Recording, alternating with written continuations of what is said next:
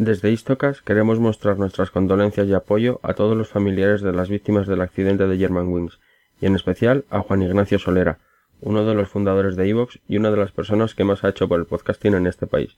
y que perdió a parte de su familia más directa en este trágico suceso.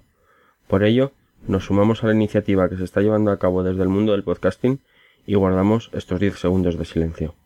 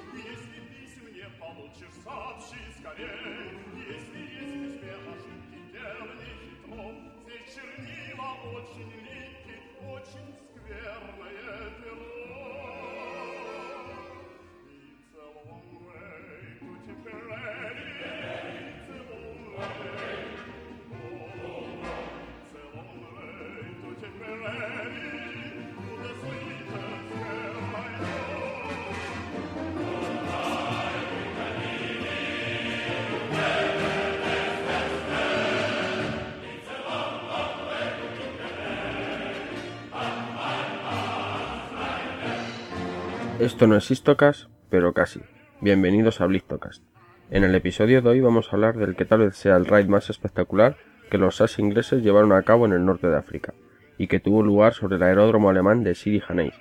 que para muchos significó un punto de inflexión en el frente del norte de África, al mermar considerablemente la capacidad de suministro aéreo de las tropas de Rommel. Además, se da la circunstancia de que en este raid participaron algunos hombres que más tarde serían muy importantes en la historia del Reino Unido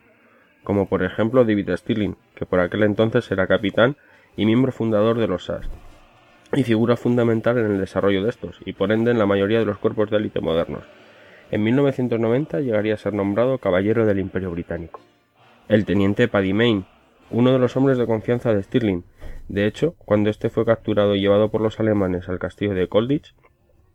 se hizo cargo del, de las SAS junto al hermano de David Stirling, Bob. Y también estaba Carol Meider, que después de la guerra se forjó una carrera política en el Partido Conservador y acabó siendo la mano derecha de Margaret Thatcher y nombrado Caballero del Imperio Británico en 1997. Pero bueno, vamos a meternos ya en tarea. En 1942, los alemanes habían puesto en serios apuros a los aliados en el norte de África, avanzando hasta Egipto y amenazando seriamente la ciudad del Cairo. Este avance tan rápido era en gran parte posible porque los alemanes habían establecido una serie de bases de operaciones avanzadas, donde llegaban los suministros necesarios para la logística del África de Rommel y desde donde eran distribuidos a los mismos de manera aérea. Por lo tanto, si los aliados lograban destruir dichas bases, y más concretamente los aviones que en ellas se encontraban, lograrían ralentizar sobremanera el avance de los alemanes al privarles de suministros básicos necesarios como gasolina, munición, alimentos, hombres de refuerzo, etc. Como hemos comentado más de una vez en Istocas, lo difícil no es poner a los hombres en un punto determinado, sino asegurarse de que luego esos hombres tengan balas que disparar, agua que beber o gasolina para poder mover sus vehículos, ya que si no es un activo inmovilizado al que tienes que seguir intentando destinar unos recursos que no, que no puedes destinar en, en otros lugares del, del frente. Para ello, a principios de 1942, el SAS comenzó a planear el ataque a Siri este ataque le fue asignado al destacamento L, que comandaba el propio Stirling, y que tendría su campamento de operaciones avanzadas escondido nada más y nada menos que 160 kilómetros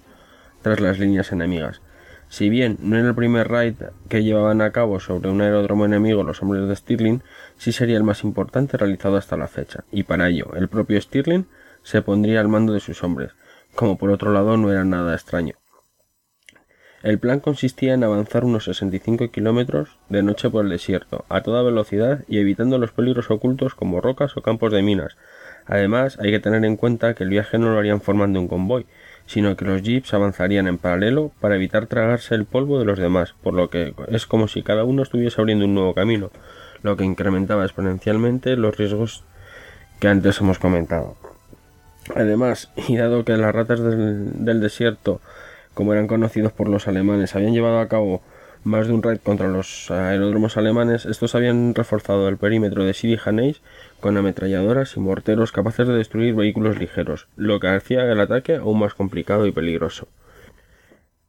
El raid consistiría en un ataque sorpresa en el cual dos columnas de jeeps irrumpirían en el aeródromo en paralelo, con el jeep de Stirling en la punta de la flecha, disparando hacia el frente, mientras que cada una de las dos columnas dispararía a un lado de la pista de aterrizaje donde se suponía deberían estar estacionados los aviones,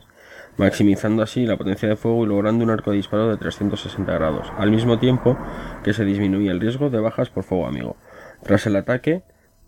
la formación se dividiría en grupos y cada uno debería escapar por su cuenta y avanzar de manera independiente hacia el sur y suroeste, hasta un punto de encuentro fijado donde deberían llegar, moviéndose completamente a oscuras. ¿Y qué material disponía Stirling y sus hombres para, para este raid?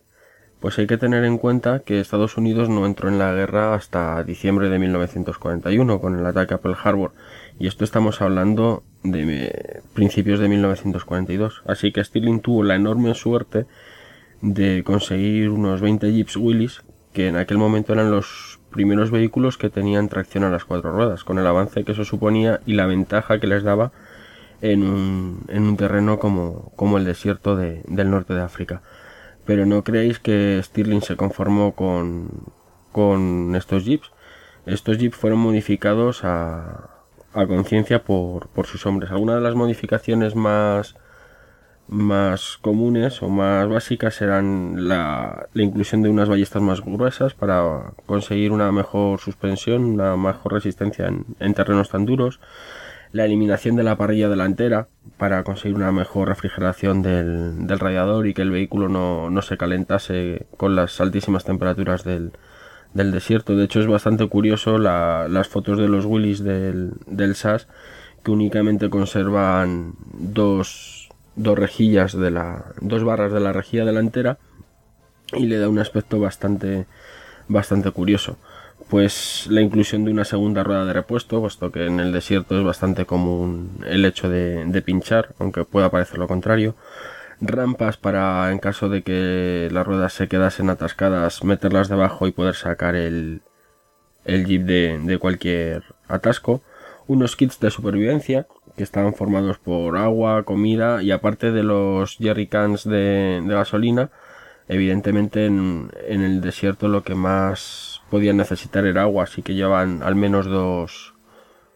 dos bidones de, de agua. Un camuflaje especial que la primera vez que fueron vistos eh, algunos se rieron de ellos puesto que en lugar de ser el típico verde o marrón inglés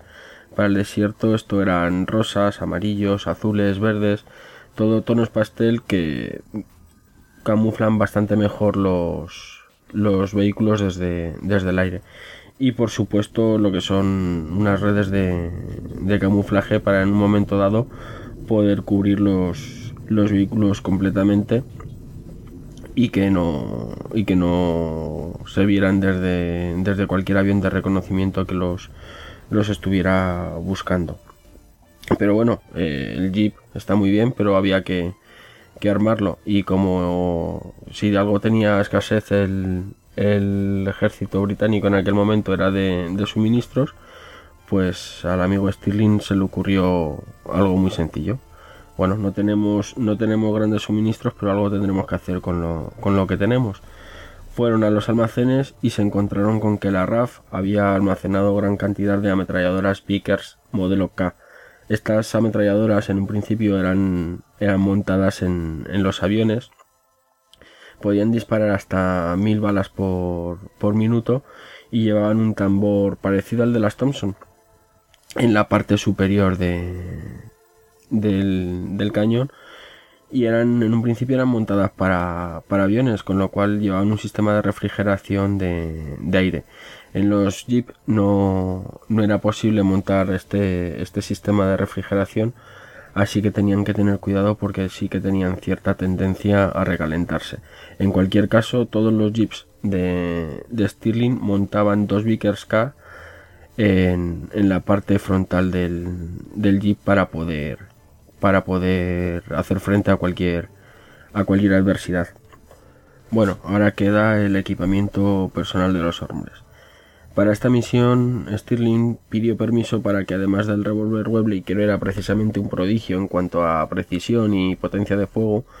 se les permitiera llevar unas ametralladoras americanas, las Thompson. Sí, sí, las Tommy Gun, las famosas ametralladoras de los gangsters con el tambor debajo del, del, del cañón. Por último, y para completar el armamento del que disponían, los hombres de Stirling llevaban unas cuantas bombas Lips,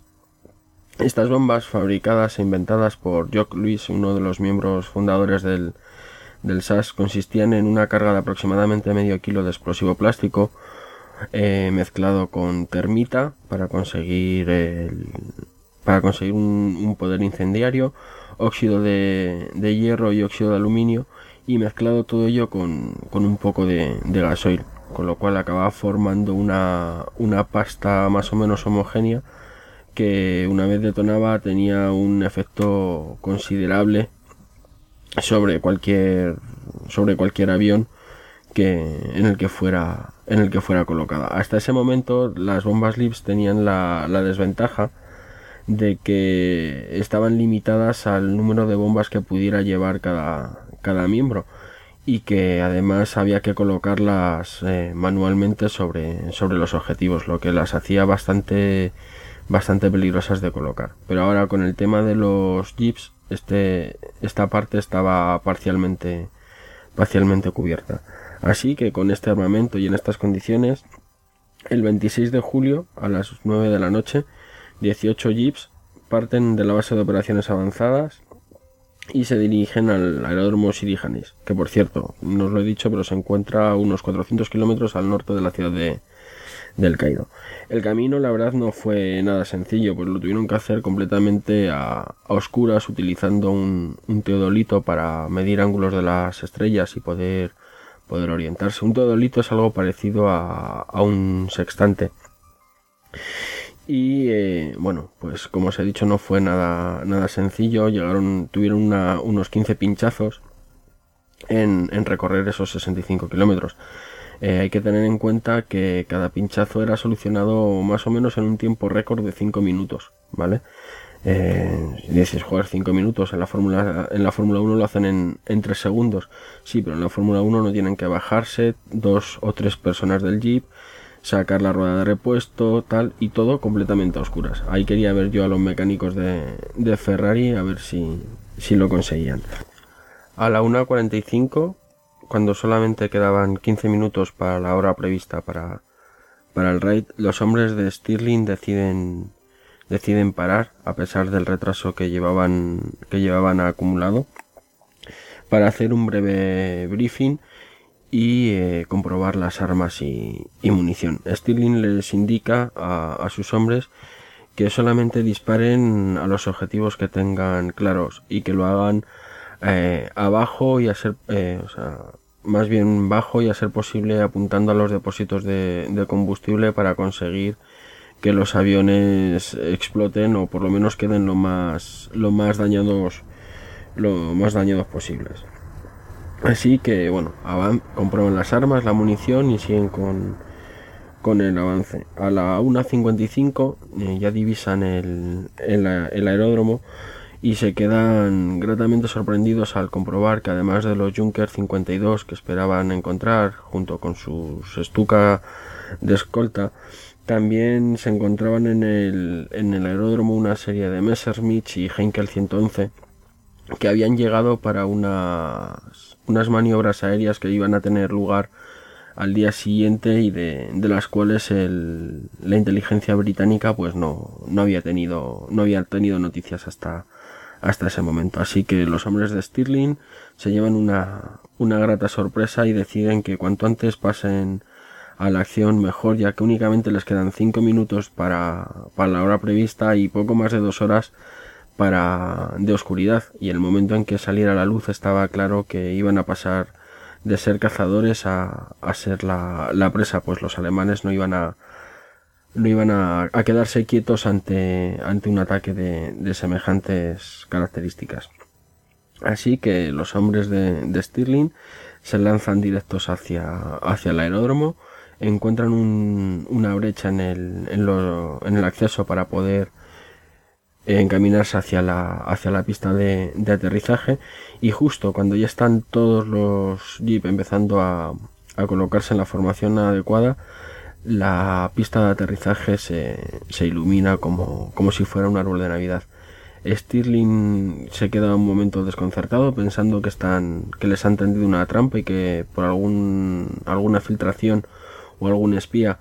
estaban esperándoles, pero otra vez la suerte está de su lado al descubrir que lo que realmente está pasando es que hay un Henkel 111 que está está aterrizando y que han encendido la pista para que les sea más fácil localizarla. Así que ni corto ni perezoso, Stirling abre fuego contra el Heinkel que estaba, que estaba aterrizando y, lo logra derribarlo y, dejarlo inutilizado completamente en llamas al, al, final de la pista, con lo cual no solamente acaba de destruir su primer avión, sino que además ha dejado la pista inservible para que por lo menos se tarden un poquito en, en conseguir arreglarla y, despegar en, en su búsqueda. Pero como no hay tiempo que perder, los hombres forman eh, según lo, acordado. Stirling lanza su bengala verde y aquello empieza la aquello empieza el, caos o por lo menos para los alemanes eso les pareció ya que los hombres de, de Stirling avanzan a través de la, de la pista a una velocidad baja para poder hacer mejor blanco disparando a, a, todo, a todos los aviones que, que se encuentran a, que se encuentran en, en el aeródromo. Los alemanes en un principio no saben qué está pasando, no saben muy bien si, si son una serie de comandos que están que, que, han, que han entrado a, a un raid rápido y, ya está, una especie de, de, encamisada inglesa, si les están, si van a recibir ataque, ataque aéreo, que con lo cual tardan unos un par de minutos en, reaccionar tiempo que es eh, muy bien aprovechado por los hombres de Stirling para destrozar eh, cualquier tipo de, resistencia que, pudieran encontrar. Eh, los hombres que conforme salían de los barracones o intentaban tomar sus armas automáticas eran, eran abatidos por el fuego de las, de las Vickers que para la ocasión llevaban, llevaban una mezcla de balas trazadoras, perforantes y, e incendiarias, con lo cual pues os podéis imaginar que, era bastante, bastante difícil el, poder sobrevivir a, ese tipo de fuego. Pero no todo iba a salir bien. Eh, parece ser que los alemanes consiguen eh, abrir fuego con, un, con uno de los eh, cañones de 20 milímetros que tenían allí para, para defender el, aeródromo de, de los ataques y consiguen un impacto directo justo en el motor del, del Jeep de, de Stirling que había llegado a prácticamente hasta el final de la pista. Así que Stirling, ni corto ni perezoso, se baja del Jeep y ordena a sus hombres que dirijan el fuego contra contra ese cañón aéreo que queda, queda silenciado en poco menos de, de un minuto. Así que bueno, pues eh, tenemos a los hombres de, de Stirling al final de la, de la pista en, en sus jeeps. Eh, la resistencia alemana prácticamente aniquilada. ¿Y qué creéis que hizo Stirling? Que cogió a sus hombres y, y se fue por donde había venido. No, ni corto ni perezoso eh, reúne a, a Paddy Main y a, Carol Meider y les dice que, que, recuenten la munición para ver si, si les da tiempo a hacer hacer otra pasada por la, por la pista. Así que después de un rápido recuento de la munición disponible, cogen, dan media vuelta a los jeeps y mientras unos eh, se quedan em, poniendo unas bombas lips en, en, un par de jeeps que han quedado que han quedado inutilizados para evitar que caigan en mano de los alemanes y estos puedan obtener cualquier tipo de información acerca de, del equipamiento de las SAS. El resto de los hombres eh, realiza otra, otra pasada por la pista, destrozando los pocos aviones que habían quedado más o menos eh, intactos. Hasta tal es el punto que cuando ya están volviendo hacia donde se encuentran, hacia donde habían dejado a los hombres para recogerlos y salir de, de allí, eh, Main se da cuenta de que hay un Heinkel 111 que, que está fuera del, del, perímetro de los, de los aviones, mm, donde estaban la mayoría de los aviones, y ni corto ni, ni perezoso salta del, salta del jeep con una, con una bomba Lips y corriendo entre los pocos alemanes que, que quedaban, eh, llega hasta el, hasta el bombardero, hasta el Heinkel, coloca la bomba y, sale por piernas de vuelta, de vuelta al jeep, llegando justo para, para ver cómo, cómo explota el, el, bombardero a sus, a sus espaldas, no pillándole la explosión por, por bastante poco. Recogen a, los hombres que habían, que habían dejado eh, eh, saboteando los, los jeep inutilizados y en este, en este momento es cuando uno de los hombres de, de, de Stirling, John Robson, recibe un, un, tiro directo en la, en la cabeza que le, le, causa, le causa la muerte. Recogen a, los hombres y, y, explosionan los, los tres jeeps que habían quedado inutilizados y salen del, del aeródromo dividiéndose en tres grupos para intentar para intentar llegar lo antes posible a su, a su campamento y a la seguridad de, de sus líneas. Aunque en un principio el raid podía considerarse todo un éxito, ya que en menos de 15 minutos habían destruido eh, cerca de 20 aviones y muchos más habían quedado severamente dañados, eh, y únicamente habían perdido un, un hombre y, y, tres jeeps, aunque seis eh, más habían recibido algún tipo de, de, de impacto,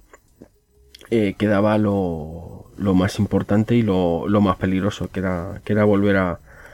a casa. Una vez divididos, eh, Stirling eh, toma el mando de un grupo de, cuatro, de cuatro jeeps y se dirigen hacia, hacia, la, hacia la base, hacia el punto hacia el punto que habían fijado. Hay que tener en cuenta que a estas alturas eh, las únicas municiones que tenían eran las del armamento personal, es decir, las de los revólveres Webley del 38, 6 balas, y, las de las ametralladoras Thompson. Pues la, toda la, munición de las Vickers eh, la habían dejado atrás en, en, en, el, en el aeródromo. A las cinco y media de la mañana el jeep en el que viaja Stirling se estropea y tienen que abandonarlo y hacerlo detonar en mitad del, del desierto, con lo cual eh, queda un grupo de 14 hombres en tres jeeps con el equipamiento de, de estos, lo que ralentiza bastante bastante la, la, marcha. Y por si esto fuera poco, al, sobre las 6 de la mañana se dan cuenta de que realmente están, están perdidos, así que deciden, deciden parar, encuentran una depresión en el terreno y, y se ocultan se ocultan entre una maleza que,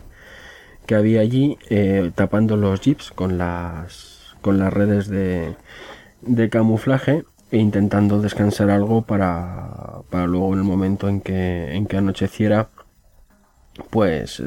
reanudar la marcha. Además aprovechan para, para darle sepultura al, cadáver de, de Robson y, e intentar, bueno, pues descansar. Eh, los otros dos grupos de, de, jeeps son detectados y atracados por, por un grupo de por un grupo de estucas que habían salido desde un aeródromo cercano a, a, buscarlos. Eh, la verdad es que dentro de lo, de lo, malo tienen bastante suerte, pues en las condiciones del, del desierto, aunque bien detectan detectan los, los vehículos e intentan, e intentan atacarlos. Los hombres habían, habían logrado esconderse a unos 300 metros de, de ellos camuflados y no, bueno, pues eh, entre eso y que las condiciones de, de sol eh, dificultaban bastante el tiro de, de, los estucas, se salda con la, con la muerte de, de otro de otro miembro del, del SAS por un, por un alcance de, de una bala de un, de un estuca, pero el resto de los de los miembros del comando resultan, resultan ilesos. A eso de las seis y media, siete de la tarde, todos los grupos toman por separado la decisión de reanudar la marcha y para ello repostan los jeeps, hacen aprovisionamiento de, agua y parten, parten hacia el punto de, de encuentro. A las 6 horas 30 minutos del día 28 de julio de 1942, es decir, todo un día, un día y una noche después del, de la partida desde, desde su campamento base, y cuando al grupo de Stirling únicamente le quedaba combustible para unos 80 kilómetros, eh, pues llegan a una, a una cima eh, desde la cual pues logran divisar un camión cubierto por una red de camuflaje y unos hombres deambulando alrededor de él. Al parecer en un principio no tienen muy claro si se trataba de ingleses o, o alemanes a través de hasta bueno pues hasta que Stirling coge los prismáticos identifica a Paddy Main que había llegado hace unas horas y estaba tranquilamente preparando preparándote. Así que bueno, pues se dan cuenta de que a pesar de que se habían perdido, habían, habían logrado llegar a, al punto de, encuentro junto con, con, el resto de sus hombres, puesto que ellos eran los, los últimos en, en llegar. Bueno, Stirling baja hacia, hacia el campamento, eh, comprueba que sus hombres están, están bien, eh, que únicamente pues han sufrido otra, otra baja por, por fuego de aéreo de, un estuca de reconocimiento. Y a pesar de que ahora ya sí la, la, incursión podía considerarse todo un éxito, pues eh, David Stirling reúne a sus hombres y no creéis que, les felicitó y les dijo, ay, qué bien lo hemos hecho, qué grandes somos, no, no. Al contrario, los, los reunió y les, les echó una, una bronca en la que les dijo literalmente, no ha sido lo suficientemente bueno, deberíamos haber conseguido el 100% de los resultados. Algunos de vosotros descargasteis contra todo en vez de hacer lo que os había dicho, apuntar bajo y disparar solo a los objetivos directos. Si hubierais tenido más cuidado, podríamos haber acabado con todos los aviones en lugar de dejarlos tocados, lo que nos da una idea de, del nivel de, exigencia que, que, Stirling tenía sobre, sobre sus hombres. De hecho, y hasta, hasta diciembre de, del 42, eh, los hombres de Stirling llevaron a cabo más de 40 incursiones independientes en aeródromos y lograron destruir unos 320 aviones. Eh, lo que os puede dar la, la idea de, del nivel de, de, efectividad y de y de bueno pues de el daño que lograron infringirle a, a los alemanes solamente los hombres de Stirling independientemente del resto de, de los eh, grupos de, del SAS y de los y de los comandos ingleses.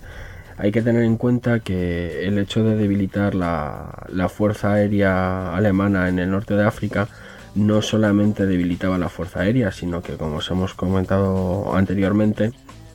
también debilitaba bastante lo que es la fuerza terrestre. Eh, el avance de Rommel se vio seriamente de, eh, mermado por la falta de, combustible. Además hay que hay que tener en cuenta que bueno, pues el avance alemán acabó en, en, el 42 en el, en el Alamein y que después de eso, pues en tres meses los ingleses consiguieron echarles de Egipto y en, y en un año de África. Y todo fue en gran parte a, a las incursiones de los hombres de, de Stirling y el, el, daño que lograron, que lograron infringirles. Eh, Stirling fue capturado en, enero del, del 43 por, durante, una, durante una incursión y aunque logró eh, fugarse de, de, los alemanes, fue recapturado de lo, por parte de los, de los italianos, de los que consiguió escapar cuatro veces más. ¿Vale? Y hasta que bueno, pues eh, los alemanes decidieron que, que, era demasiado peligroso tenerle en cualquier otro sitio y decidieron decidieron mandarle al castillo de, de Kolditz en, en, Alemania donde pasó el, el, resto de la guerra. Pero bueno, esto como, como habréis adivinado es, puede dar para, para otro Blistocast o incluso para, para un Histocast completo porque la verdad es que David Stirling y, sus hombres son, son todo, todo un ejemplo de, de lo que pueden hacer unos hombres bien motivados, bien entrenados y bueno, al fin y al cabo pues todo el mundo coincide en que los SAS británicos fueron el germen de la mayoría de los cuerpos de élite modernos. Bueno, esto ha sido todo por hoy. He sido Jesús, arroba bucaner en Twitter. Espero que os haya gustado la historia sobre el raid aéreo en, en Sidi Janeis y nos escuchamos pronto. Adiós y recordar, Semper Fidelis.